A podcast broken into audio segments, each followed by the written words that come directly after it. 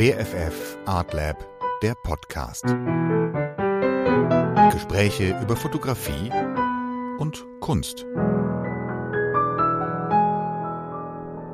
Herzlich willkommen zur Episode 3 unseres Art Lab Podcast. Ich freue mich sehr, dass wir heute Christopher Thomas als Gesprächspartner haben.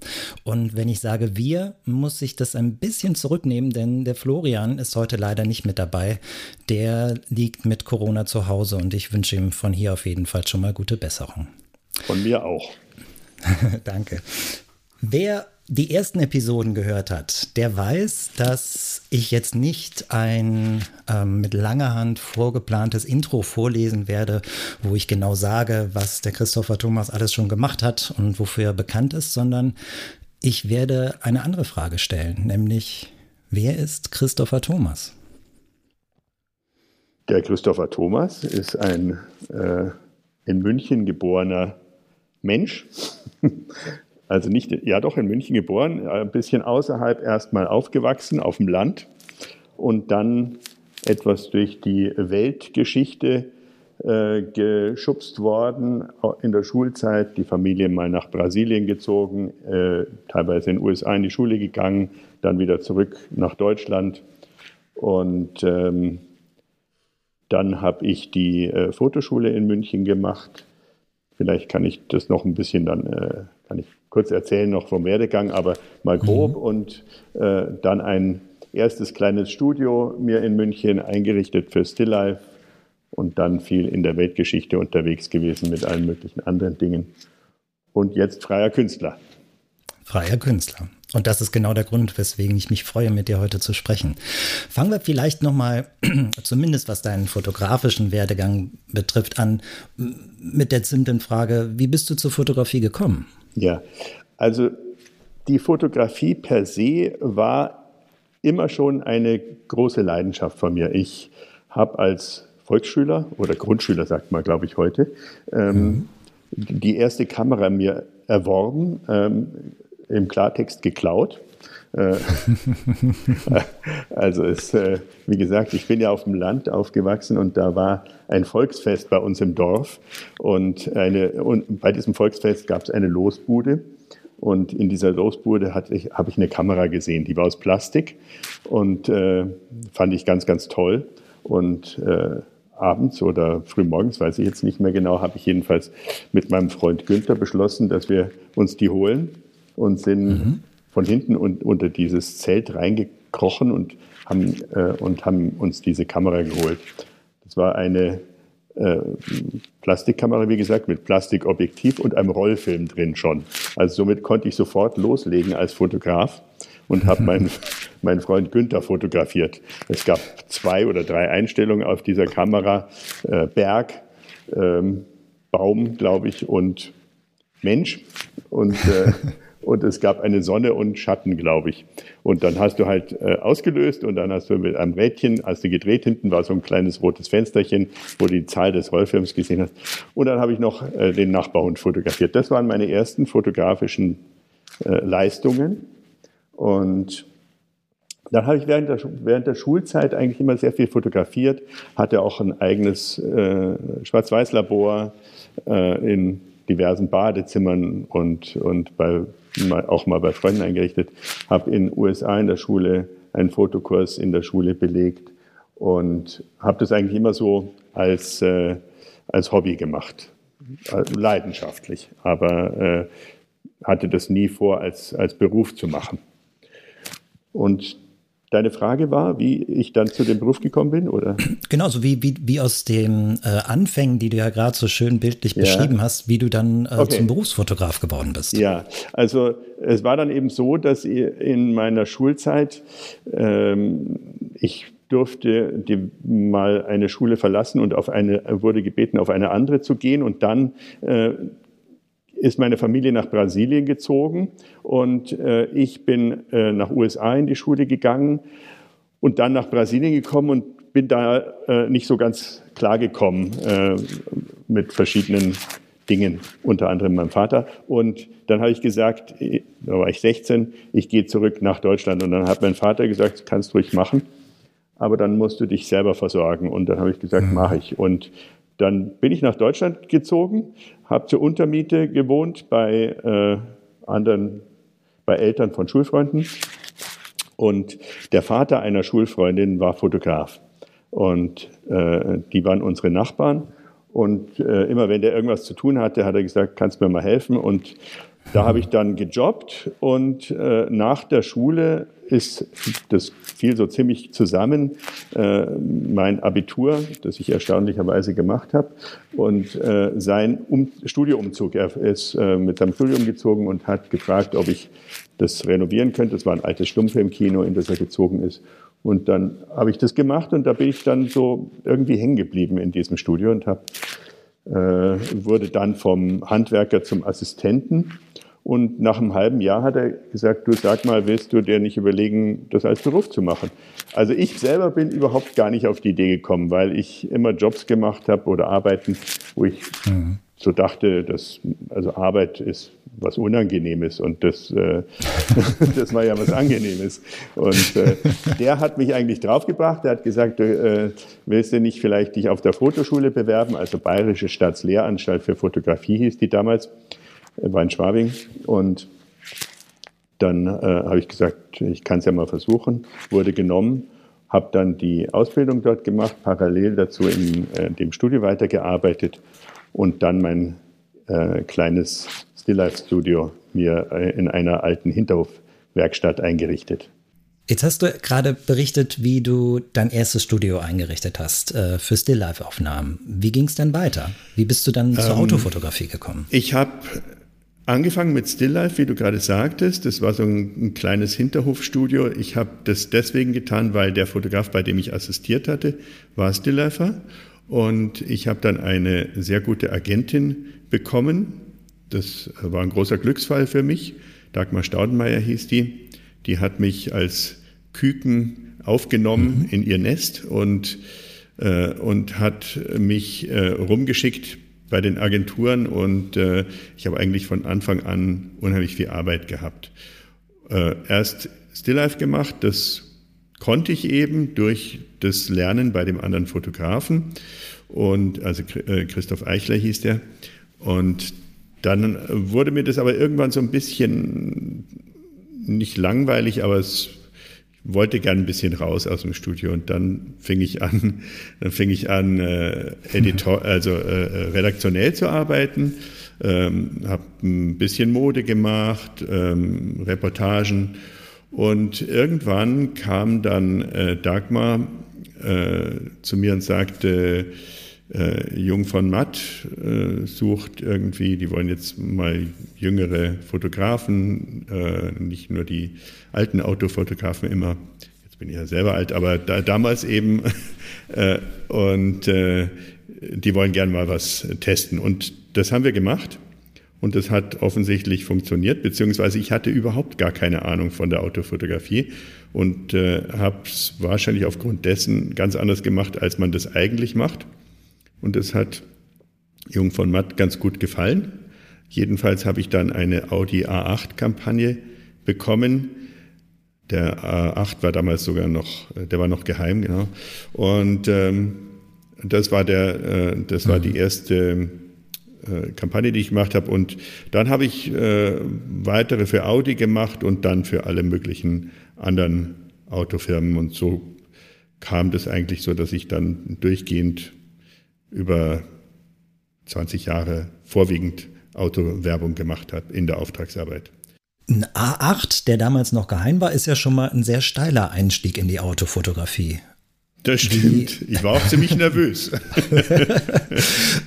ähm, wie, wie, lief das technisch ab? Ich gehe mal davon aus, dass das jetzt noch nicht mit dem allerneuesten 100 Megapixel Phase One Rückteil fotografiert worden ist, sondern. Nein, Digitalfotografie gab es noch nicht. Mhm. War Großbild, ich hatte dadurch, also ich habe ja das übernommen, was ich gelernt habe von dem Stilllifer und das war eine Sinar 1318 ja. äh, Studiokamera. Die habe ich dann halt draußen hingestellt und äh, mit der habe ich dann auch äh, äh, in Namibia in der Wüste fotografiert und habe aber gemerkt, dass eine Sinar Studiokamera mit dem Rohr und so weiter nicht gerade ideal ist, äh, um Fahraufnahmen auf einem Rig zu machen. Äh, und, und, dann habe ich mir eine, äh, habe ich eine Linhof Laufbodenkamera mal ausprobiert und mich in die verliebt und habe mir dann welche von Linhof bauen lassen. Extra für dich bauen, also spezial anfertigen lassen? Nicht spezial, aber die mhm. haben die halt immer on demand gemacht und äh, ah, da habe okay. ich dann zwei gebaut bekommen, die mir leider gestohlen wurden in Paris äh, bei meinem Paris-Projekt. Anderes Ach, Thema. schade. Ja. Naja, also zu Paris kommen wir nachher noch. Ja. Jetzt äh, warst du, hast du hast es eben, glaube ich, ja schon gesagt, 20 Jahre als, als Autofotograf in der Welt unterwegs. Ähm, das hört sich jetzt erstmal äh, sehr aufregend an. Und wenn ich mir jetzt deine Webseite anschaue, finde ich dort kein einziges Auto mehr. Was ist da passiert? Naja, äh, man macht ja ähm, verschiedene Phasen im Leben durch. Also nicht jeder und äh, manche bleiben sich äh, treu oder bleiben dem, was sie, was sie tun, ein Leben lang treu und andere wechseln eben. Und bei mir war das eine Phase, die Auftragsarbeit, die Werbefotografie, die hat äh, 35 Jahre gedauert. Mhm. Äh, und äh, parallel dazu habe ich meine eigenen Sachen über sicherlich überschneidend 20 Jahre lang gemacht. Und äh, vor ein paar Jahren habe ich dann einen letzten Autojob noch in Chicago gemacht und hatte aber dann schon gesagt, das wird jetzt der letzte. Und äh, dann habe ich das ähm, ganz klar äh, definiert, dass ich das aufhöre. Mhm. Und deswegen äh, habe ich jetzt hm? auch keine Autowerbung äh, mehr auf meiner Website, weil ähm, wozu? Also berechtigte Frage, ja. ja.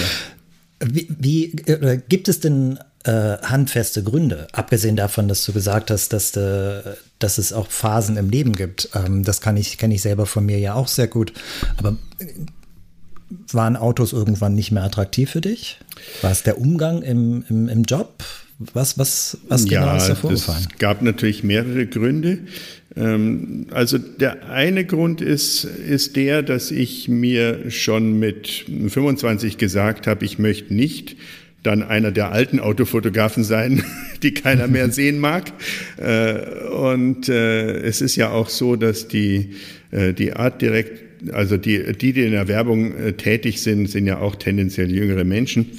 Und ähm, ich hatte mir damals schon gesagt, ich möchte nicht ein äh, Fotograf äh, Mitte 50 sein und ein 25-jähriger Artdirektor sagt ihm, er soll mit der Kamera weiter rüber oder runter gehen oder näher ran.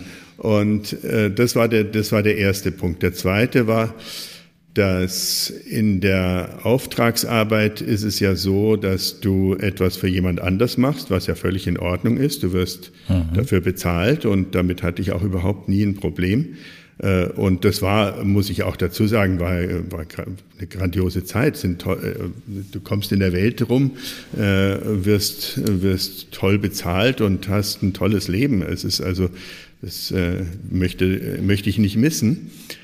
Aber es ist schon andererseits eben auch so, mal ganz grundsätzlich, zur technischen Entwicklung kann ich auch noch gleich was sagen, aber ganz grundsätzlich war meine Wahrnehmung, äh, so, dass als ich äh, angefangen habe und für relativ kleine Kunden äh, Aufträge gemacht habe, da habe ich sehr oft mit mit einer Person, mit dem Chef der Firma manchmal zu tun gehabt. Ähm, und dann habe ich mich mit dem abgesprochen und wir haben das quasi zu zweit beschlossen. Ähm, je größer die Jobs wurden, desto weniger Freiheit schien es mir, dass ich gehabt hätte. Äh, also das, das hat jetzt beileibe nicht für alle Autokunden äh, zugetroffen und es gab auch Autokunden, äh, die mir sehr viel Freiheit, Freiheit gelassen haben, auch durch die Tatsache, dass ich sehr lange und sehr viel für die gearbeitet habe, entwickelt man natürlich ein Vertrauensverhältnis. Aber nichtsdestotrotz ist es dann schon so gewesen, dass es, dass immer mehr, auch mit der Digitalisierung komme ich gleich vielleicht noch drauf, sich, dass man immer, immer mehr immer weniger Freiraum hatte und immer mehr kontrolliert wurde. Also ich habe mich immer mehr als äh, äh, Marionette gefühlt, äh, was äh, dass, dass irgendwo aus dem Off Leute gesagt haben, ähm, nee, so nicht und äh, also noch anders. Als wir auf Film fotografiert haben, dann warst du eben, sagen wir mal, in Namibia in der Wüste mit einer Sinar oder einer Linhof gestanden und hast, äh, hast ein Polaroid gemacht, hast es mit dem Artdirektor, der neben dir stand und jemand vom Kunden, also mit zwei Personen hast du das besprochen. Und äh, dann hast du äh, den Film belichtet und hast erstmal ein, zwei Stunden vor dich hingearbeitet äh, und, und deine Ruhe gehabt. Und wenn, äh, wenn jemand von der anderen Seite des Globus gesagt hat, er möchte mal was sehen, ob wir nicht mal ein Fax schicken könnten, dann hast du halt das Polaroid aufs Fax gelegt. Das kam schwarz an bei dem anderen. Der hat gesagt, ich sehe nichts. Und dann haben wir gesagt, ja, schade. Und dann, und dann haben wir halt weitergearbeitet in, in Frieden. Und mit der Digitalisierung hat sich das natürlich äh, drastisch verändert. Nicht nur die, äh, die Kontrollierbarkeit. Also es fing ja dann plötzlich an, äh, dass äh, dass jeder äh, sehen wollte, was hinten auf deiner Mattscheibe von deiner Digitalkamera oder auf dem Laptop äh, ja. ist und äh, alle haben mit dem Finger drauf rumgeschmiert. Äh, du sollst doch dir hier noch ein bisschen mehr und da noch äh, dies und jenes und äh, das eben nicht nur auf dem Set und im Motorhome, sondern eben auch ähm, auf der äh, anderen Seite de, des Erdballs. Und ähm, das fing, also das läuft dann so gegen, ist dann so gegenläufig. Du wirst älter und hast vielleicht auch ein paar äh, Attitüden äh, und, und bist nicht mehr so, ähm, wenn du jung bist, dann findest du das ja alles äh, irre aufregend und das ist äh, die, die gro große, bunte, glitzernde Werbewelt und äh, du, äh, und Kunden und äh, Agentur sind Halbgötter, für die du äh, bereit bist, alles zu tun. Mhm. Und äh, die steigen dann so lang allmählich von ihrem, von ihrem Thron runter und du steigst ein bisschen hoch und äh, dann ist deine Bereitschaft sinkt, äh, alles zu machen, was die sagen und die finden dich vielleicht auch allmählich irgendwie ein bisschen anstrengend, weil du eben nicht alles machst. Und dann kam eben auch noch dazu, dass durch die Digitalisierung zum einen die Honorare konstant gesunken sind und zum anderen die Anforderungen ständig gestiegen sind, nicht in Form, äh, nicht, äh, nicht qualitativ, sondern äh, äh, was die Menge betrifft. Ähm, du hast in den 90ern bist du eben dann, bist du losgeschickt worden und hast ja, das war ja immer, war ja alles getrennt auch. Also du hast entweder eine Anzeigenkampagne fotografiert oder einen Katalog oder mhm. äh, für die Ersatzteile oder äh, Extras oder was weiß ich oder für, oder fürs, äh, für irgendein Magazin von der jeweiligen Autofirma. Äh, manchmal bist du auch nur für äh, ein Foto irgendwo hingeflogen und hast da eine Woche an einem Foto gearbeitet. Das ist natürlich undenkbar heutzutage. Ja, allerdings. Ja, und das waren eben dann die, äh, die, die, die Gründe, also schlechtere Bezahlung, immer mehr, äh, immer mehr Anforderungen.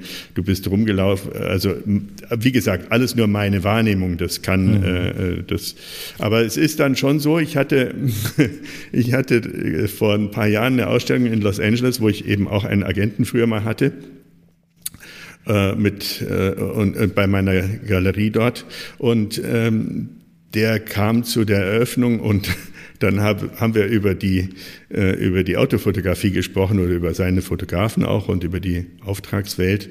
Und, äh, und dann habe ich gesagt, wie machst du denn das jetzt mit den äh, immer sinken, immer mehr, äh, mit den Daumenschrauben, die immer mehr angezogen werden, was die äh, Kosten betrifft?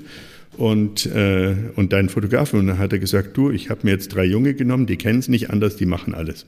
Und ähm, dann habe ich mir gedacht, ja, ähm, das ist eben der Lauf der Dinge. Und für mich ist es genau äh, richtig gelaufen. Ich habe das, äh, ich, ich habe es auslaufen lassen zu einer Zeit, wo es für, für, für mich ähm, besser war und auch äh, insgesamt sich, äh, also wenn man älter wird, sagen, sagen, ja alle mal, früher war alles besser.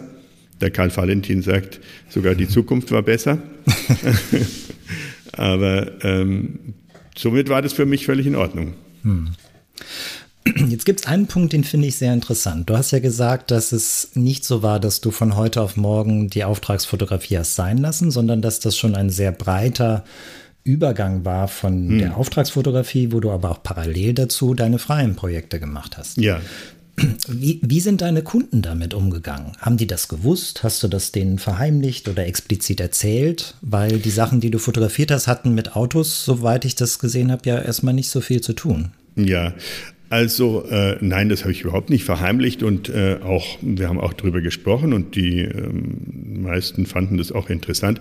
Das hat, das war jetzt aber auch nicht so eine krasse Trennung, denn ich habe ja auch redaktionell immer parallel dazu gearbeitet und ähm, der, also ich habe für mich fotografiert zum Teil waren es äh, Reisen, die ich mit Hilfsorganisationen gemacht habe. Da ist jetzt auch gerade, äh, drucke ich jetzt gerade ein Buch die Woche, was eine ganz alte ähm, Social-Geschichte war, kann ich später vielleicht noch mhm. erzählen. Und so habe ich immer parallel zu der äh, bezahlten Arbeit auch unbezahlte oder gering bezahlte Arbeit gemacht. Also diese Trennung gab es für mich jetzt eh nicht so. Äh, das ist jetzt hier ein Auftragsjob oder ein, oder ein hochbezahlter Job und das ist ein unbezahlter. Ich habe äh, ganz oft äh, zu meinen Leuten gesagt, also ist es nicht grandios, dass wir hier jetzt stehen und ich würde sowas auch ohne Bezahlung machen. Sagt es nicht dem Kunden, aber ich fand es, äh, fand es eine Zeit lang wahnsinnig toll.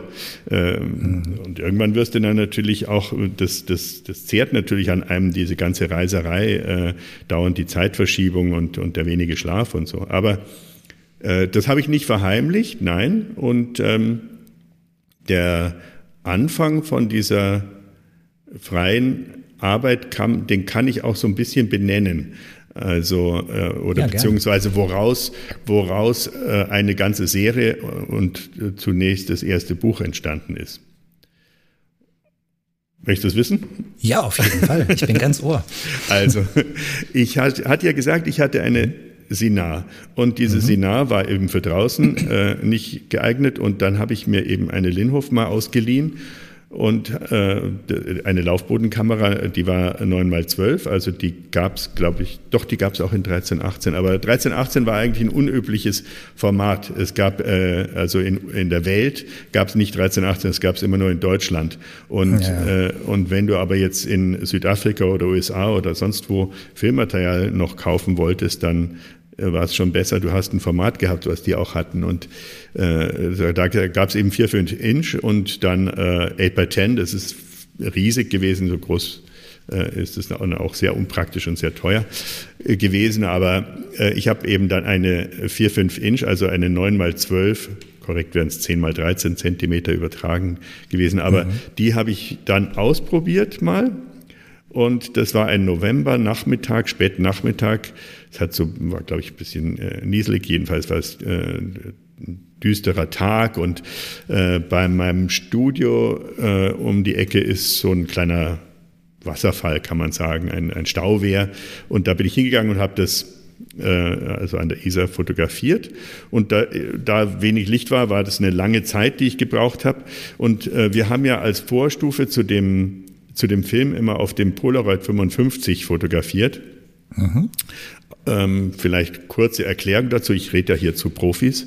Äh, Du nimmst äh, mir eine Frage vorweg und sie so. wäre jetzt genau die nächste. Das ist ganz hervorragend. Bitte. Dann frag sie mich 55. und dann antworte ich. Ja. Genau. Was genau ist das Besondere an diesem Material und, und wieso bist du da so äh, viel mit unterwegs gewesen? Ja, also der, äh, das sind jetzt zwei, äh, da habe ich zwei Antworten. Die eine ja. wäre jetzt die gewesen, warum wir sie für die Autofotografie verwendet, warum wir das Material für die Autofotografie verwendet haben. Und zwar, weil der Polaroid Typ 55 dasselbe Schwarzschildverhalten äh, wie das Dia-Material hatte, so gut wie das gleiche. Also mhm. äh, Schwarzschild ist, glaube ich, allen Hörern ein Begriff, da sie ja Profis sind.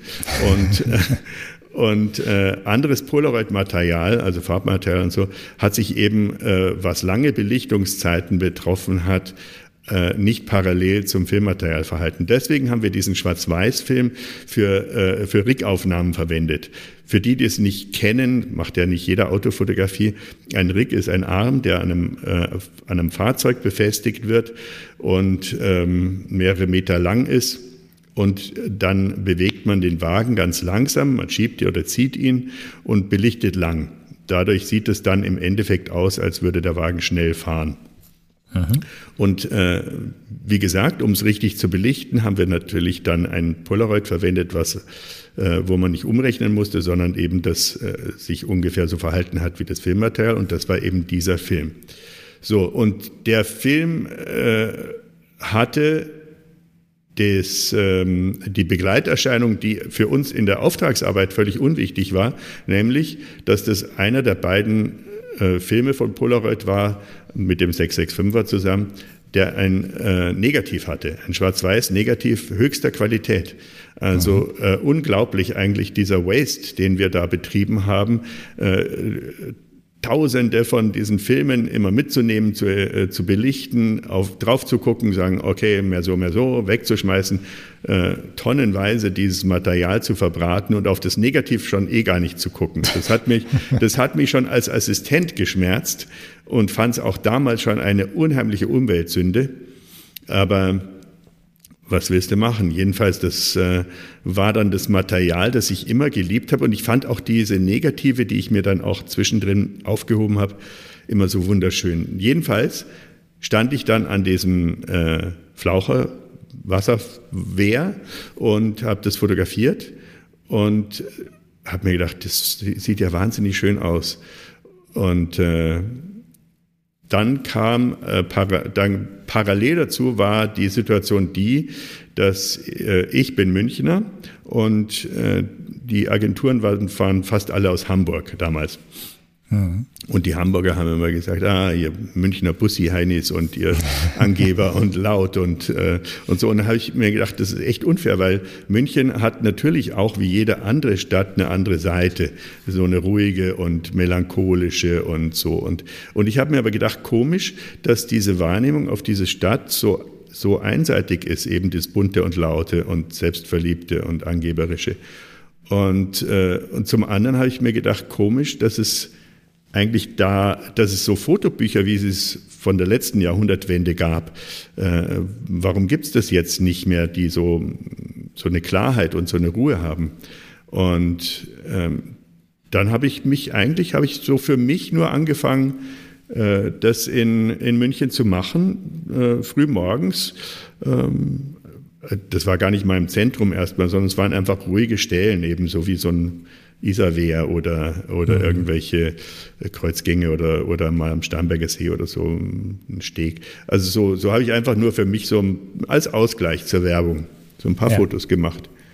Und ähm, das wurden immer mehr.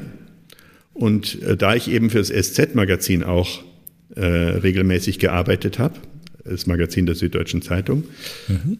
Äh, hatte ich, die kannte ich halt sehr gut und äh, der Chefredakteur damals hat die Bilder gesehen, bei mir im Studio nehme ich an, und hat gesagt, du, ähm, können wir da mal eine kleine Serie im Magazin zeigen? Und dann habe ich gesagt, mhm. klar, gerne.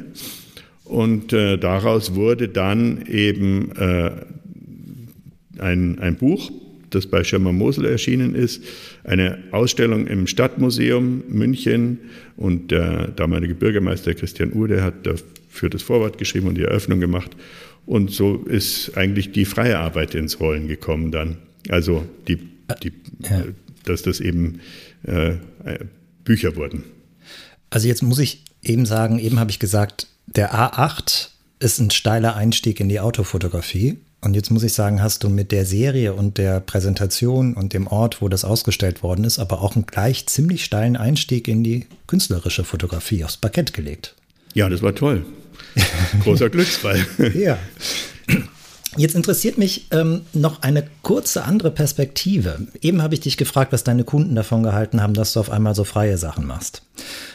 Wie war das für dich am Anfang vielleicht, als dann du mit Galeristen gesprochen hast und Galeristinnen mhm. und äh, diesen, diese Kunstwelt ähm, vielleicht auch näher kennengelernt hast? Ich weiß nicht, gut, wie gut du die vorher schon kanntest.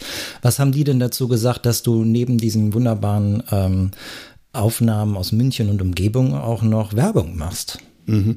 Also, äh, wie du richtig sagst, es gibt oder gab, ich weiß nicht, wie es jetzt ist, aber äh, es gab damals, das war jetzt äh, von damals ist jetzt, äh, spreche jetzt von um die äh, ja, Anfang der 2000er.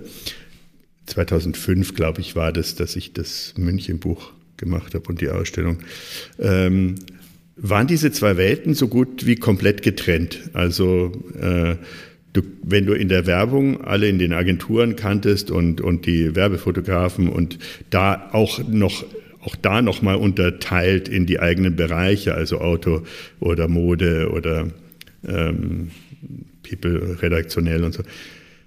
Ähm, also das, das war total getrennt und insofern äh, hat also die, äh, die Werbewelt hat es zur Kenntnis genommen, erstmal, aber die Frage mhm. ist berechtigt, weil das war dann schon irgendwann so, äh, haben, hat auch die, haben auch die Artdirektoren gesagt, ja, der Thomas, der hat überhaupt keine Lust mehr auf unsere Sachen hier, der ist nicht mehr motiviert, der will nur noch seine freien Sachen machen, was ja gestimmt hat. Das muss ich zugeben, das habe ich auch, äh, habe ich auch äh, vermittelt und zum Teil nicht wirklich äh, verheimlicht. Und insofern war das natürlich dann auch eine, eine schleichende Kommunikation, dass das äh, dass ich da so mich dann rausbewegt habe aus der Werbung. Aber es war ein langer Übergang, wie du richtig sagst. Mhm. Und du sagtest gerade steiler, äh, steiler, steiler Einstieg, Anst Ein, Einstieg. Ja, das war insofern war der Einstieg wirklich ziemlich steil und äh, bisschen kurios, als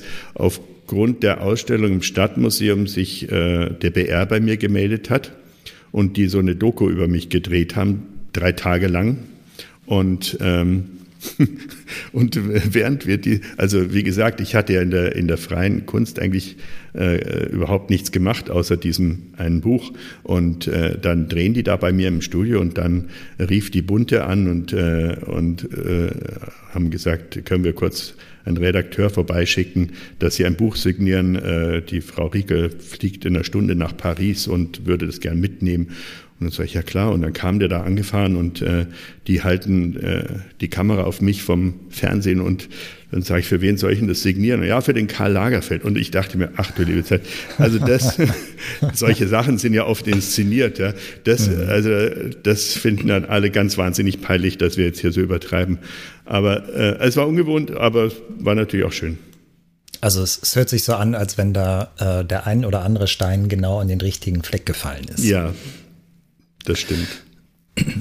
Jetzt war diese Serie die mhm. erste, die du mit dem Polaroid 55 Material gemacht hast. Da sind noch einige andere hinzugekommen. New York, Paris, Venedig, ähm, Engadin ist, glaube ich, die letzte Serie gewesen. Engadin war nicht Polaroid, das war mit der 617, mit der Rolf, also mit der Panoramakamera. Ah, okay, siehst du mal. Mhm. Aber äh, du hast äh, LA, hast du, glaube ich, gesagt, ne? Ah, ja, nee, LA, genau, das wusste okay. eins fehlt mhm. noch. Also ein paar Städteporträts mhm. waren es, genau.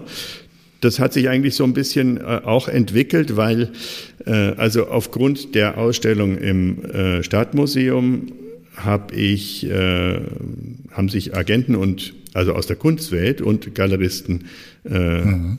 bei mir gemeldet und das, äh, da, da, muss ich, das ja. muss ich noch mal ganz kurz wiederholen. Nach deiner Ausstellung haben sich Galeristen bei dir gemeldet. Mhm. In der Regel ist das ja andersrum. Da scharrt man wie blöde an den Türen dieser Galerien und probiert irgendwie Gehör zu bekommen. Und bei dir war das andersrum. Das ist ja erstmal. Naja, das ist jetzt ein bisschen, äh, habe ich jetzt ein bisschen übertrieben. Also es haben, haben sich nicht Galeristen bei mir, äh, die haben nicht an mir, an meiner Tür gekratzt, sondern es war so, dass ähm, meine jetzige äh, weltweite Repräsentantin äh, Ira Stehmann, die hat mhm. äh, mir auf Band gesprochen und äh, hat gesagt, sie, sie hat die Ausstellung gesehen und würde ähm, würde, wollte mich fragen, ob ich eine Ausstellung, die sie, sie war damals Kuratorin vorwiegend mhm. und hat eine Ausstellung bei der Credit Suisse kuratiert und hatte mich, wollte mich damit dazu einladen. Und äh, dann kam sie zu mir ins Studio und wir haben uns äh, lange unterhalten. Und sie hat diese Frage, dieselbe Frage gestellt, die, äh, die mir auch von diversen äh, in der Presse dann eben immer wieder gestellt wurde, was ist denn das nächste Städteporträt? Und ich habe mhm. immer geantwortet, ich habe kein nächstes Städteporträt, weil ich habe das ja nur nebenher gemacht über einen Zeitraum von fünf Jahren in München. Wenn ich halt mal in München war, habe ich das eben früh morgens gemacht. Und sie hat aber nicht locker gelassen und äh, hat, die Antwort hat ihr nicht gereicht. Und äh, wir standen bei mir im Studio und, ich, äh, und sie hat gesagt, ja, hast du gar nichts anderes gemacht? Da habe ich gesagt, na ja, ich, äh, weil ich habe damals auch in New York äh, eine Wohnung gehabt, zehn Jahre, ich bin so hin und her gependelt. Und da habe ich mhm. gesagt, na ja, so von, von, von New York habe ich noch so ein paar so Bilder gemacht. Aber äh, genauso wenig, wie ich auf die Idee gekommen wäre, von alleine äh, Fotograf zu werden, habe ich mir auch, äh, habe ich diese Bilder nur so für mich gemacht und bin überhaupt nicht auf die Idee gekommen, dass die irgendjemand anders noch interessieren könnten. Und äh, dachte mir, die Welt braucht nicht noch ein weiteres New York-Buch. Und äh, ich habe gesagt, naja, von New York eben. Und dann hat sie gesagt, zeig doch mal. Und habe ich ihr die gezeigt. Und dann hat sie gesagt, kann ich die mal mitnehmen? Und dann habe ich gesagt, klar. Und dann ist sie mit den äh, Bildern unterm Arm äh, auf die Art Basel nach Miami geflogen und hat die einem der wichtigsten New Yorker Galeristen gezeigt. Und der hat gesagt, This is the most romantic look upon New York since uh, Steichen and Stieglitz. He has an okay. exhibition in my gallery if he wants to. Und, und dann kam Ira zurück, beziehungsweise sie hat es mir am Telefon gesagt, hat gesagt, so, weitermachen. Äh, und da hatte ich zwar meine Wohnung schon aufgegeben in, äh, in New York, weil ich Familie gegründet habe und äh, mit dem zweiten Kind war dann also äh, Manhattan nicht der richtige Ort fand ich jedenfalls für zum, zur Aufzucht und Hege von Kindern. Das ist dann das mhm. Münchner Umfeld äh, geeigneter. Und äh, dann hat ein Freund zu mir gesagt, hey, Chrissy, dann nehmen wir uns doch wieder eine Wohnung in New York. Und dann habe ich gesagt, das kann ich nicht machen. Ich habe schon drei Mieten zu zahlen. Und dann hat er gesagt, dann übernehme ich das. Und der war ein Inhaber einer Werbeagentur und hat mir war wahnsinnig nett. Und somit hatte ich äh, neben dem Chelsea Hotel dann wieder eine Wohnung und habe das, habe dann die New York Serie beendet und äh, für mich komplett überraschend. Also das Buch ist dann bei Brestol erschienen und mhm. äh, komplett überraschend war, dass nach drei Monaten war die erste Auslage, Auflage ausverkauft. Und äh, das hat, glaube ich, dann irgendwie acht Auflagen gab es von dem Buch. Also das war, hätte ich nicht gedacht. Und die Ausstellung natürlich dann bei ja. Stephen Casher in der Gallery in, in Chelsea, äh, in, in äh, Meatpacking District. Also ich finde das äh, insofern bemerkenswert. Äh, oder nee, einen Aspekt, den möchte ich gerade nochmal sagen, weil ich das sehr schön finde. Weil ich glaube, den Luxus, sich zu gönnen, eine fotografische Arbeit, die man vielleicht noch gar nicht mal als fotografische Arbeit zu dem Zeitpunkt wahrnimmt, nur explizit für sich zu machen, hm. den gönnen sich gar nicht so viele. Und gleichzeitig ist das meiner Meinung nach die allerbeste Voraussetzung für eine gute fotografische Arbeit. Wenn man sich an dem Ganzen da draußen gar nicht anfängt zu orientieren, sondern das ja. für sich tut.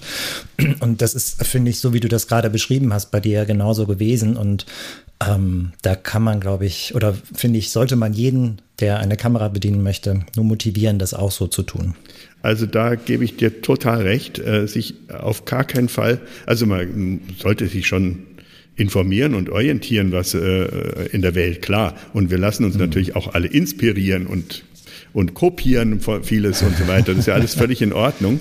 Aber äh, was ich da mit dem Polaroid damals gemacht habe, das war komplett unmodern. Also da war äh, noch die neue deutsche Fotografie äh, in den 90ern auf jeden Fall äh, en vogue. Also dass man irgendeinen Schnappschuss gemacht hat, wo man sich dachte, warum ist das jetzt da drauf äh, auf dem Bild? Äh, mhm. Und äh, und da war natürlich mit einer Großbildkamera sich irgendwo hinzustellen und langwierig mit auf Polaroid zu fotografieren und der ganze, das ganze Gewicht darum zu schleppen. Du weißt es ja selbst am besten.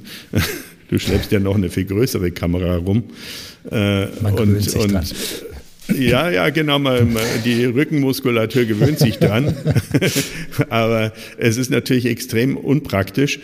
Und das ist natürlich jetzt mit dem, was du tust, mit Wetplate, Collodium und so, das hat natürlich einen guten Grund, warum man äh, auf solche Techniken zurückkommt, weil eben der physische Prozess äh, wir sind selber physisch und der fehlt einfach in der digitalen Welt. Äh, und man will ja dann doch wieder auch was, auch den Zufall mit drin haben und so. Und das war aber damals mit dem, äh, war das noch nicht so, so gängig, denke ich. Also das war eigentlich eine, eine Umständlichkeit, die man, wo man sich schon so ein bisschen gefragt hat, wieso, warum macht der sich das Leben so schwer? Aber ich habe es geliebt, das Material. Mhm. Habe im Übrigen, wenn ich das noch kurz, ich habe jetzt, äh, da ich die, äh, die Städteporträts auch vor drei Jahren abgeschlossen habe und keine mehr mache, Mhm. habe ich das äh, und ich hatte noch fünf Kartons. Ich habe, ich habe ja äh, Filmmaterial für, ähm, ich glaube 40.000 oder so, habe ich Polaroid gekauft und in Kühlschränke getan. Und äh, und jetzt das hatte ich vielleicht, noch ganz, ganz kurz, das ist vielleicht für die, die das Material nicht so gut kennen. Polaroid hat, ähm, ich weiß nicht genau in welchem Jahr, aufgehört, nicht nur dieses Material, sondern nachher dann auch äh, alle Materialien zu produzieren. Und deswegen musstest du, wie du es gerade gesagt hast, für eine sehr substanzielle Summe dir so viel Material ins Kühlfach legen, ja. dass du damit überhaupt noch weiterarbeiten kannst. Ja, also Polaroid ist, glaube ich, 2009 äh, Konkurs gegangen und das haben zwei Wiener Jungs, äh, haben, haben dann äh, Polaroid glaube für einen Euro oder so aufgekauft und haben das, was es, äh, was da noch ich will jetzt nichts Falsches erzählen, aber jedenfalls, es gab, die haben das Impossible Project gegründet. Und von, äh, von dem Doc, eben von den Wienern, habe ich, äh, hab ich das Polaroid gekauft. Die haben, hatten das Material noch.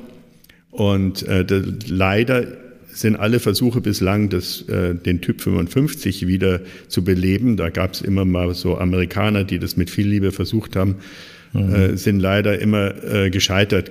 Und ich hatte zum Glück eben diese große Menge an Polaroid. Und jetzt ist es abge, also das ist seit 2009 abgelaufen, das Material, äh, wird aber immer noch ähm, für, ich, also irgendwie über 100 Euro pro Packung ähm, äh, auf, auf Ebay gehandelt. Also zum Teil noch aus von 1996 oder irgend sowas. Und mein Material, wie gesagt, das hatte ich gekühlt gelagert und habe jetzt noch 50 Schachteln übrig gehabt, A10, A20 Blatt. Ne? Mhm.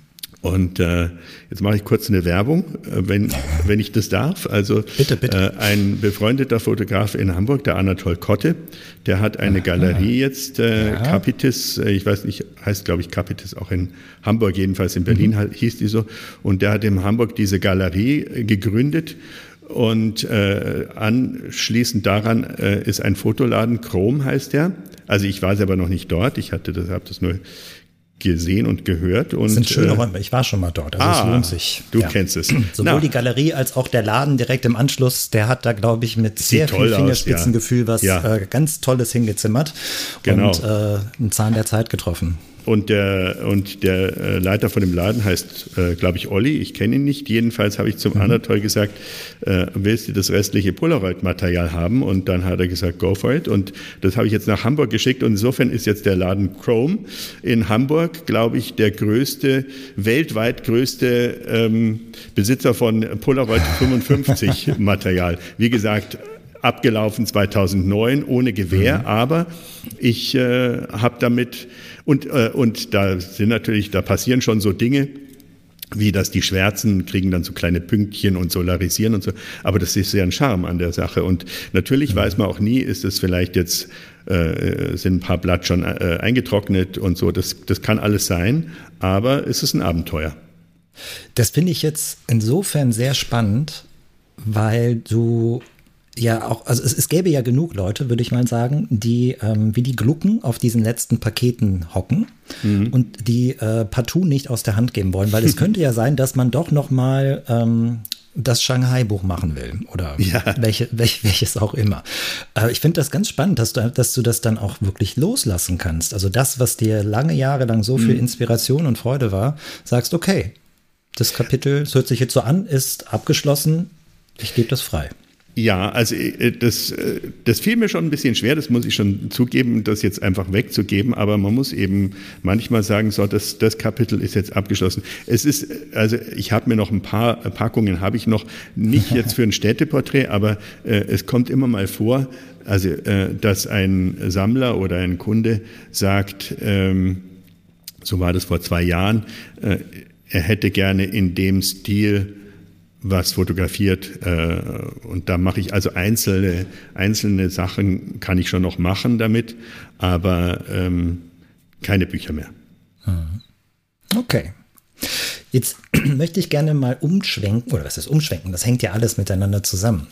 Du hast mhm. jetzt angefangen, deine ersten Ausstellungen zu machen.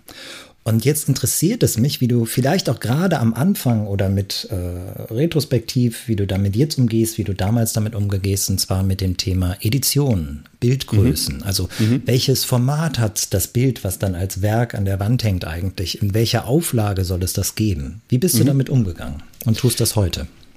Da habe ich das große Glück, dass ich, äh, dass ich sehr gut beraten werde und äh, das nicht allein entscheiden muss. Und das so Dinge entwickeln sich natürlich auch, aber da hat mir äh, Ira Stehmann äh, unheimlich viel geholfen und äh, entscheidet das auch sehr stark mit. Mhm. Ähm, also ich hatte, wie gesagt, in, ich hatte in der Werbe, in meinem Werbeleben hatte ich das große Glück, mit äh, Dagmar Staudenmeier zu arbeiten, die mich über mein gesamtes Werbeleben lang, äh, 35 Jahre lang begleitet hat. Und, äh, und jetzt ist es eben Ira Stehmann in der äh, in der freien Kunst und die auch die Galerien im Übrigen, das möchte ich nur noch mal äh, äh, revidieren von vorhin, es waren nicht die Galerien, die bei mir äh, jetzt an der, an der Tür, vor der Tür standen, sondern äh, Ira Stehmann hat mich dann zu den Galerien gebracht. Also äh, man braucht in der Tat im Leben manchmal äh, auch Glück und, und, und andere Menschen, die einem helfen. Äh, und mhm. ähm, das, das kann, ich, kann ich sagen, das ist auf jeden Fall bei mir der Fall gewesen. Und die Editionen und die, äh, und die Bildgrößen und so weiter, das fing eigentlich bei den Städteporträts, also da habe ich mir auch anfangs jetzt nicht so all, allzu viel Gedanken darüber gemacht, sondern habe halt gesagt, hm, da machen wir halt mal so ungefähr das. Und, und ich habe äh, auf ich habe die Prinz, also das wiederum war ein befreundeter, damals war er äh, Bildbearbeiter, ist jetzt auch sehr erfolgreicher Fotograf. Marco mhm. Brunetti oder Markus Brunetti, er ist Südtiroler, geht beides. äh, und der hat, äh, mit dem habe ich damals viel in der Auftragsarbeit gearbeitet und der hat mir diese erste München-Serie ausgearbeitet und der hat mich auch auf die Idee gebracht, dass auf dem Arsch, das klingt jetzt blöd, das heißt auch nicht Arsch, sondern Arches geschrieben, Papier, mhm. das ist alte, äh, französisches Büttenpapier. Richtig, genau, mhm. da spricht der Fachmann. Äh, auf dieses Büttenpapier zu, äh, zu printen. Jetzt ist das aber äh, nicht, das war, waren auch noch die Anfänge der, der, äh, der, der Pigment Prints. Äh, das gab es eigentlich damals auch noch kaum. Es gab die Iris, die Iris Proofs und dann fing das an mit Epson und so. Und äh, das war auch noch ein bisschen eine Versuchsphase und äh, was eben damals äh, was, was nicht, äh, das ging nicht sehr gut auf diesem, äh, auf, auf dem Büttenpapier, auf diesem offenen zu drucken, weil die Schwärzen mhm. völlig weggesoffen sind. Äh, und da habe ich aber einen sehr, sehr guten äh, Printer kennengelernt. Der wurde mir auch von dem äh, Marco Bonetti vermittelt. Und der macht seitdem meine ganzen Prints, der beschichtet das Papier und, und macht, die, macht die Prints. Und die Editionen ähm, sollte man auf jeden Fall, wenn man sich mal entschieden hat, in welcher Auflagenhöhe man die Bilder gemacht hat. Und das ist also eine das äh, ist ein Aufruf an, auf, an alle, die in der Fotografie künstlerisch tätig sind, das niemals ähm, zu, äh, wie sage ich, also dieses Gesetz niemals zu brechen, wenn man mal eine Auflage beschlossen hat zu machen, da, da, niemals, bloß weil sich ein Bild gut verkauft oder so, dann zu sagen, äh, ach, das äh, mache ich jetzt nochmal in einer anderen Größe und in einer, äh, oder ich mache jetzt da äh, halt nochmal Silbergelatine oder ein, äh, oder ein Platinprint-Serie oder irgend sowas. Mhm. Weil das ist das, woran die, äh, woran die äh, Fotografie krankt in der, in, in der Kunst dass sie natürlich reproduzierbar ist. Und äh, das vermeide ich zum Beispiel, indem ich auf, also wenn ich jetzt beispielsweise zwei oder drei verschiedene Größen mache in einer Edition, dass ich auf den Bildern hinten drauf einen Stempel habe, wo drauf steht, außer 15 oder 5 oder 7, wie auch immer, äh, ähm, Bildern in dieser Größe gibt es noch zwei andere Größen in der Auflage von. Und äh, somit ist das ganz klar geklärt. Das hat, mhm. Da hat mich mein äh, Londoner Galerist Hamiltons äh, dazu gebracht, das, äh, das so zu machen. Und das ist glaube ich, die seriöseste Form, wie man das machen kann. Ähm, das finde ich auch. Also, dass man äh, an der eigenen Auf, ähm, also an der eigenen Edition nicht mehr schrauben sollte. Das ist gut, dass du das so klar gesagt hast, ähm, weil das ist genau der die Krux. Also die Fotografie kann sich wunderbar selbst korrumpieren, indem man damit studerig umgeht oder vielleicht ja. auch hinterhälterisch, wie man, man das bezeichnen möchte. Und dass man, wenn man ein Motiv in unterschiedlichen Größen hat, wie du das gerade so schön beschrieben hast, das auf jedem einzelnen Werk selber ähm, erkenntlich zu machen. Also das ist, glaube ich, die maximal größte Transparenz, ähm, ja. die man da auch vornehmen kann. Genau. Finde ich gut. Ich würde gerne, bevor wir gleich nochmal zu ein paar konkreten äh, Fragen kommen, die wir zum Teil auch schon angerissen haben. Wir haben uns einen äh, Staccato-Block ähm, überlegt und ich möchte dir gerne ein paar Sätze ähm, oder ich möchte ein paar Sätze beginnen und dich äh, bitten, sie ganz kurz und ganz intuitiv äh, zu vollenden. Oh Gott. Oh Gott. Ja, was kommt jetzt? ja, macht's mir Angst. Okay. Frage Nummer eins oder Satz Nummer eins.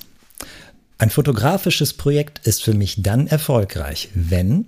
Uff. Ich glaube, da scheitere ich jetzt bei, deiner, bei deinem Test. Ein fotografisches Projekt, das, puh, da gibt es ja ganz viele Antworten dazu. Ganz also guck mal, schau mal, was, was für dich persönlich, ganz, ganz persönlich für dich. Wenn äh, mein Gefühl, dass ich, dass ich damit äh, hatte, transportiert wird. Hm. Wunderbar. naja. Ja, ich glaube, da steckt sehr viel drin. Also mir persönlich geht das ganz genauso. Also mhm. ich hätte vielleicht eine ähnliche Antwort. Ja, gehabt. es ist vielleicht ein Satz dazu. Also es ist ja mhm. immer äh, in, in dem, was wir da tun, gibt es ja immer, natürlich kann jeder nur für sich arbeiten und das nie jemand zeigen, das kann äh, völlig legitim. Aber wenn man es jemand, sobald man es jemand anders zeigt, ist es natürlich immer eine Sender-Empfänger-Sache ob das jetzt in der Auftragsarbeit ist oder in der freien Kunst. Ähm, es ist immer, du, du kommunizierst mit anderen. Ähm, und bei dem einen geht es zwar darum, was zu verkaufen, aber du machst ja trotzdem möglichst gute Arbeit und, und vermittelst auch eine Emotion im besten Fall. Und, mhm. äh, und deswegen ist es immer eine Sender-Empfänger-Sache und, äh, und äh, deswegen ist es mir schon auch wichtig, dass äh, Leute, die das die Bilder sehen, äh, die müssen ja nicht dieselbe Emotion haben wie ich, aber dass zumindest, äh, dass irgendeine passiert, ja. dass, es nicht, dass es nicht irrelevant ist. Zweite Frage oder zweiter Satz. Die Trennung von Auftragsfotografie und künstlerischer Fotografie ist? Der Unterschied ist eigentlich der, dass du in der Auto Auftragsfotografie, die Reihenfolge ist, die ist andersrum. In der Auftragsfotografie hält dir jemand ein Beutelchen äh, Geld unter die Nase und sagt, hast du Lust, das zu haben, dann musst du jetzt, äh, dann mach, mach Männchen. Und äh, dann machst du Männchen. Und äh, und, wenn, und in der freien äh, Fotografie machst du Männchen und sagst, gefällt dir das? Äh, dann hätte ich gerne äh, eine Bezahlung dafür. So. Sehr, sehr schön. Wunderbar. Dritter Satz und dann ist auch Schluss mit Also in der Kunst, ja. Mhm. Ja, ja. ja. Mhm. Ähm, halte ich fest, jetzt wird es wirklich spannend. Ui. Fotografie wird zur Kunst, wenn also ich bin, ich tue mir total schwer mit, mit äh, der Formulierung und Definition von, von Kunst. Und Fotografie, mhm. wie alles andere, ist etwas, äh,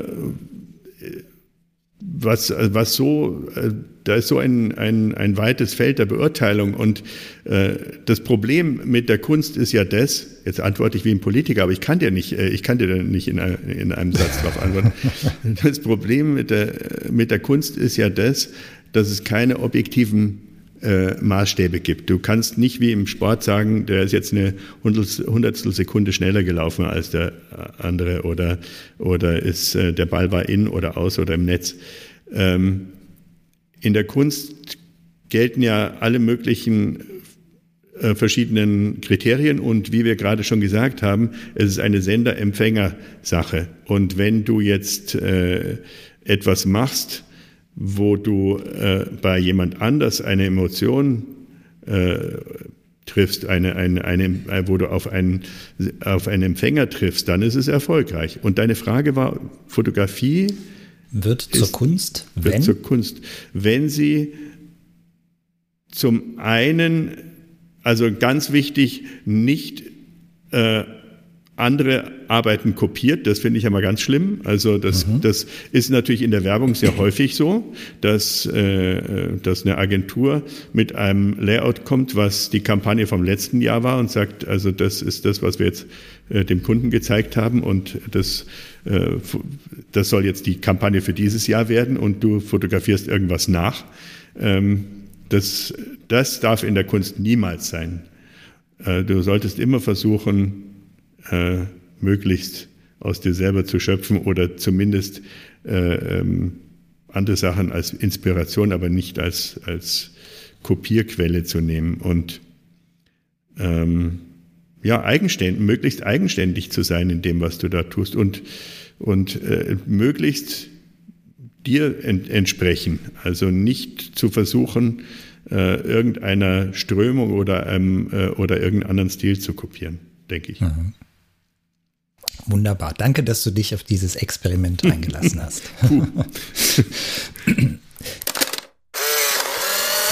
ich möchte gern auf das Thema Bücher nochmal ein bisschen, ähm, also mit ganz konkreten äh, Fragestellungen dazu mhm. eingehen. Du hast ja schon ein bisschen drüber gesprochen. Du hast sehr viele Bücher ähm, mittlerweile ähm, mhm. her herausgegeben.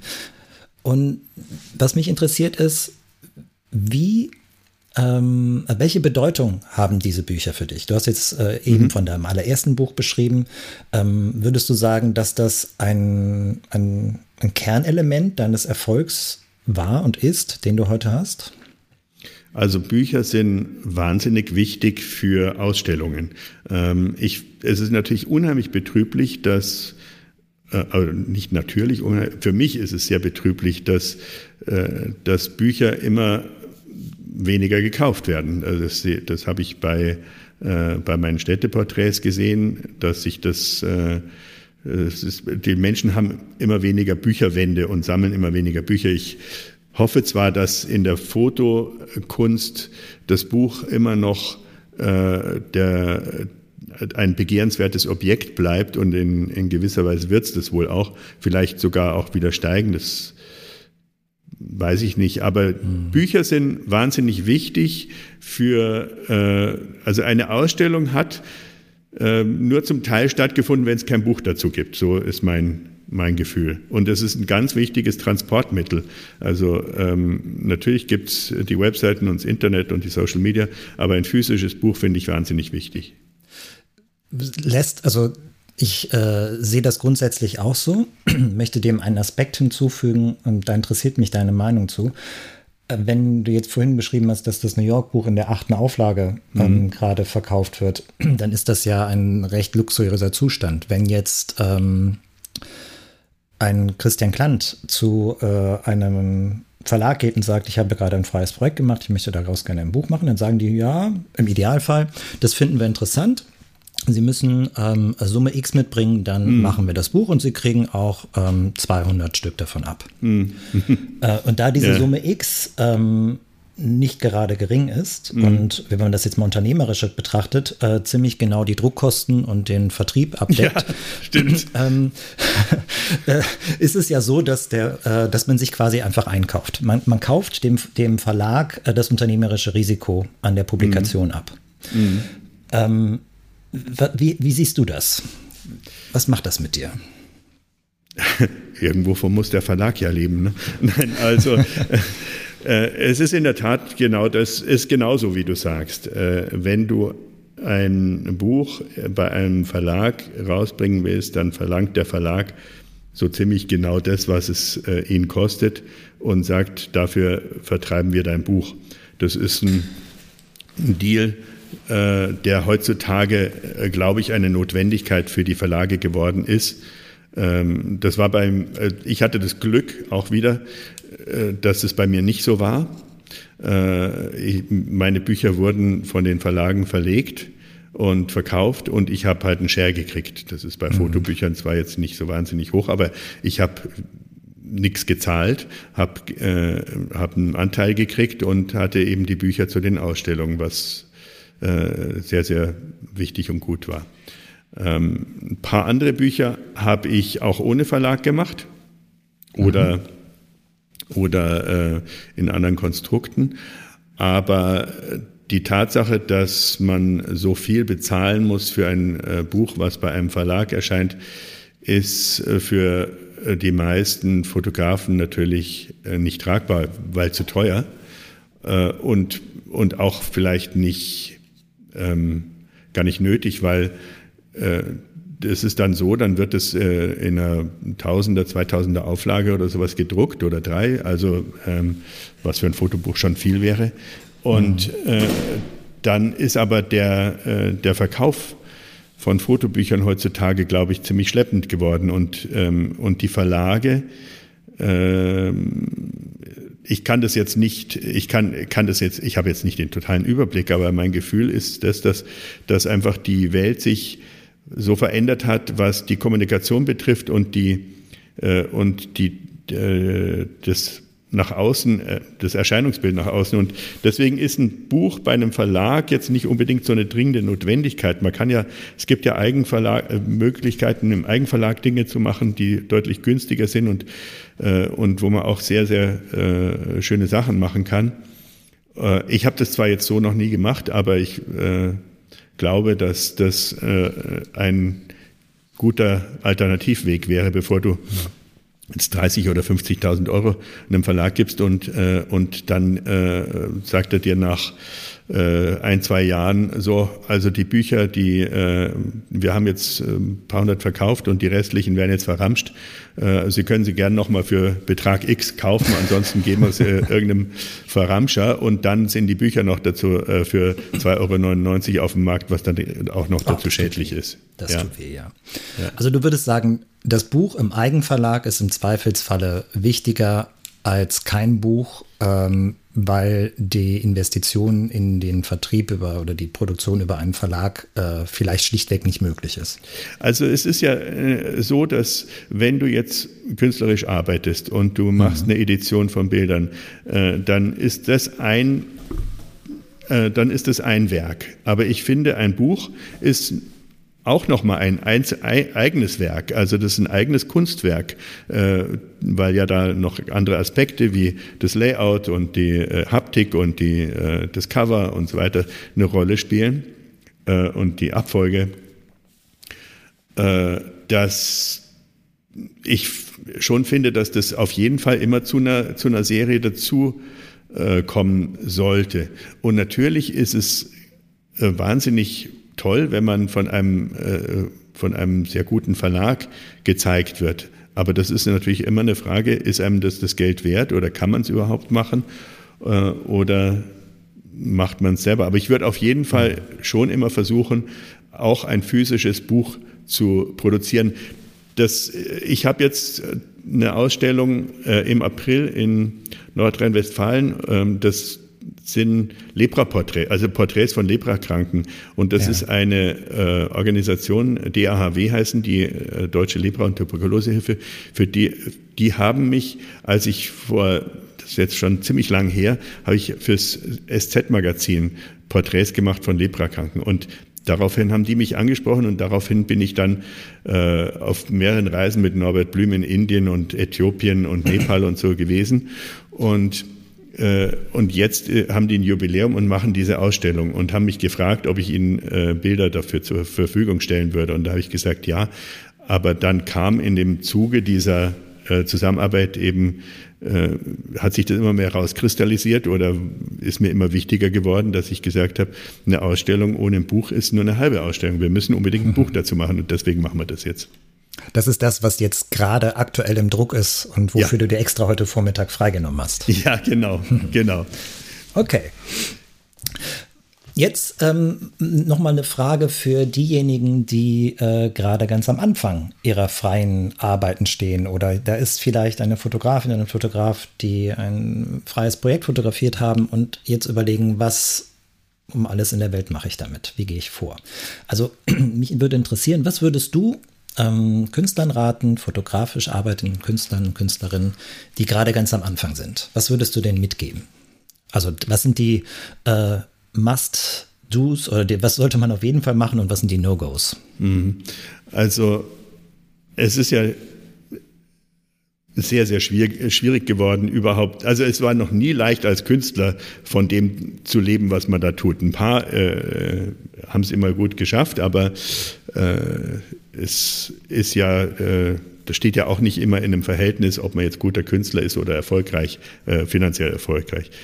Man sollte also erstmal in sich reinhorchen, ob das, was man da tut, ob das eine, äh, ob einem das eine Dringlichkeit ist und dann sich und die, und die Entscheidung unabhängig davon zu fällen, ob man äh, da, damit Geld verdient. Also äh, man muss es, man muss, das muss eine Passion sein. If you got passion, you got everything. Also du äh, musst dann die Bereitschaft haben, auch mit anderen Sachen deinen Lebensunterhalt zu verdienen oder mit Werbung oder irgendwas, um ähm, und deine freien Sachen möglichst unabhängig davon zu machen, weil das ist natürlich auch ein Problem, wenn du immer, wenn du jetzt frei künstlerisch arbeitest und dann darauf schielst, was sich wohl verkaufen könnte, äh, dann ist das eine ganz ungute Mischung, äh, denn dann hast du ja eigentlich die, diese Reihenfolge, von der ich vorhin gesprochen habe, äh, wieder, wieder umgedreht. Ne? Nämlich, dass du, dass du äh, überlegst, was könnte jemand kaufen und äh, nicht, was äh, ist in dir und will da raus oder wie empfinde ich das. Äh, also deswegen äh, möglichst sich von der von den finanziellen Überlegungen, ich weiß, das ist natürlich leichter gesagt als getan, aber ähm, das ist halt etwas, was man versuchen sollte, sich nicht davon allzu sehr abhängig zu machen. Mhm. Und das andere ist natürlich auch, dass mit der Erfindung des iPhones die Fotografie, wenn man es positiv ausdrückt, demokratisiert wurde. Also davor hast du auf, hast du, hat es immer Geld gekostet, einen Film, eine Kamera zu kaufen, einen Film äh, zu belichten, zu kaufen, zu belichten, zu entwickeln, Kontaktbögen zu machen, davon Abzüge und so. Insofern war das natürlich ein wesentlich abgegrenzterer Bereich und vor allen Dingen war Fotografie erst dann sichtbar, wenn sie auf dem Papier dann war. Und jetzt hast du natürlich die äh, elektronischen und sozialen Medien, wo jeder alles die ganze Zeit zeigen kann und natürlich auch die künstliche Intelligenz, die uns immer mehr äh, auch abnimmt, also an äh, an Effekten äh, und, und ja. Ja, und das ist natürlich, das weiß ich noch, als ich die erste Ausstellung im Stadtmuseum eben hatte. Da war ja, war auch die, war auch Photoshop schon. Es war also, wie gesagt 2005. Das, da war das also auch schon natürlich seit, weiß nicht wie lange es das gab, fünf bis zehn Jahre oder so. Ähm, war das natürlich schon bekannt. Und dann hat jemand in dieses Gästebuch von dem Museum geschrieben, äh, das sind ja schöne Bilder, aber diesen mit Photoshop drangebauten Rand, den hätte es ja nicht gebraucht. also diese, äh, diese Sichtweise gab es da schon. Mhm. Und äh, ja, so wie du äh, dir die Mühe machst mit Wetplate Collodium oder ich damals mit dem Polaroid oder äh, jetzt gehe ich ja auch aus der reinen Fotografie ein bisschen weiter ra noch raus und äh, arbeite wieder physisch auch an großen Bildern und so. Äh, das muss einem einfach selber ein Bedürfnis sein und da äh, sollte ähm, der, der Weg auch das Ziel sein. Also das Ergebnis sollte schon auch nicht scheiße sein, aber, äh, aber, aber der Weg, also für den, für den, der es liebt, äh, sollte der Weg schon ein ganz wesentlicher Aspekt sein äh, und dann das Ergebnis natürlich auch im Freude machen. Ähm, also diese beiden Sachen sollten, sollten da erfüllt sein. Mhm. Jetzt habe ich zum Abschluss noch eine Frage, was mich interessiert. Was siehst du für Entwicklungen in der fotografischen Kunstwelt? Was nimmst du da wahr? Die Frage stellen wir uns auch immer gegenseitig in den, als, also die Galeristen und, und, und äh, meine Agentin und ich, ähm, wo könnte das hingehen? Das, und natürlich äh, fragen das auch Sammler, die äh, zum Teil viel Geld für Kunst bezahlen, die wollen natürlich mhm. auch, die wüssten auch immer gerne, die hätten auch gerne eine Glaskugel äh, und wüssten gerne, in was investieren sie jetzt äh, am, am besten. Ich habe äh, eine eine Sammlerin, die hat, äh, die hat gesagt, sie kauft, äh, sie kauft viele junge, unbekannte Künstler und wenn einer davon äh, performt, hat sie schon richtig investiert. Da habe ich mir gedacht, was für eine, das, wie wenn man auf, auf, auf Rennpferde setzt oder ja. sowas.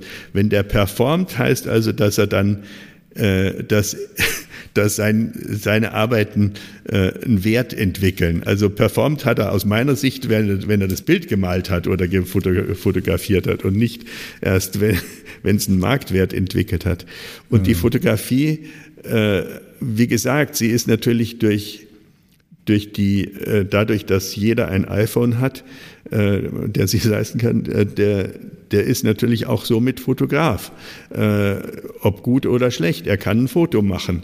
Und, äh, und insofern ist es natürlich eine, hat die Geschwindigkeit und die Masse so immens zugenommen, dass auch die Bereitschaft, sich mit äh, damit zu befassen auch gesunken ist, weil, weil man ja immer ganz schnell äh, Sachen durchscrollt. Ich habe in London kürzlich einem mein Instagram oder meine Website, ich weiß nicht, äh, gezeigt. Der hat in einer Geschwindigkeit das durchgescrollt, dass ich es nicht mal mehr gesehen habe, was da drauf war. Also ich weiß nicht, wie äh, und, ja, und, und meine Kinder sind, sind auch nicht anders. Ähm, das ist halt alles wahnsinnig kurzlebig. Aber auch da ist es natürlich umso wichtiger, dass man den physischen Prozess vollzieht, also dass, dass man Prints macht, hochwertige Prints limitiert und, äh, und die äh, nach Möglichkeit auch physisch in, ein, äh, in irgendeiner Form von Katalog oder Buch zusammenfasst. Lieber Christopher, ich äh, hätte noch einige Fragen, die ich dir auch noch gerne stellen würde, aber ich finde, das hat eigentlich alles gerade sehr schön abgerundet, was wir in der wahrscheinlich etwas mehr als einer Stunde hier besprochen haben. Und Dankeschön. ich danke dir sehr, dass du dir die Zeit genommen hast, mitten in der Buchproduktion. An alle, die das hören, in den Show Notes wird es Links zu nicht nur Christophers äh, Webseite geben, sondern auch noch zu einigen äh, anderen Möglichkeiten, sich seine Arbeiten anzuschauen. Aber ich muss sagen, seine Webseite ist eine sehr, sehr gute Einflugschneise. Ich, weil, weil du das gerade ansprichst, äh, wen es mhm. interessiert, auf YouTube gibt es so äh, ein, zwei äh, Videos äh, wegen dem Polaroid, weil du das gefragt mhm. hast. Da, da gab es mal so zwei, drei Dokumentationen, wie ich mit dem Polaroid gearbeitet habe. Ähm, so, weiß nicht, was man da eingeben muss. Ich habe es jetzt nicht. Also Christopher Thomas und Making of Paris oder äh, Capriccio, glaube ich. Hat ich habe sie schon gefunden. Ach, Wir werden sie eh verlinken. Na, dann ist ja alles gut. gut, ja, gut. Nochmal vielen Dank, lieber Christopher. Danke dir. Und am Ende melde ich mich dann doch nochmal, quasi als Cutter und damit auch als Ersthörer dieser Episode. Vielen Dank an Christian Klant fürs Aufzeichnen dieses Gesprächs. Ich fand's spannend, Christopher zuzuhören, seinen Werdegang erzählt und einen kleinen Blick in sein Nähkästchen zu bekommen. Das macht große Lust, sich mit der eigenen Arbeit nochmal aus einer anderen Perspektive zu nähern. Zumindest geht mir das so. Und was ist mit euch? Habt ihr bestimmte Fragen, die ihr loswerden möchtet? Was für Aspekte interessieren euch bei den Themen rund um Fotografie und Kunst? Oder habt ihr vielleicht einen spannenden Gesprächspartner oder eine Partnerin für das Art Lab? Dann schreibt uns doch einfach eine E-Mail an art-lab.bff.de. Und alle angesprochenen Links, Shownotes und weitere Informationen gibt's wie immer auf bffartlab.de und mehr zum BFF natürlich auf bff.de. Bis zum nächsten Mal. Danke fürs Zuhören. Macht's gut.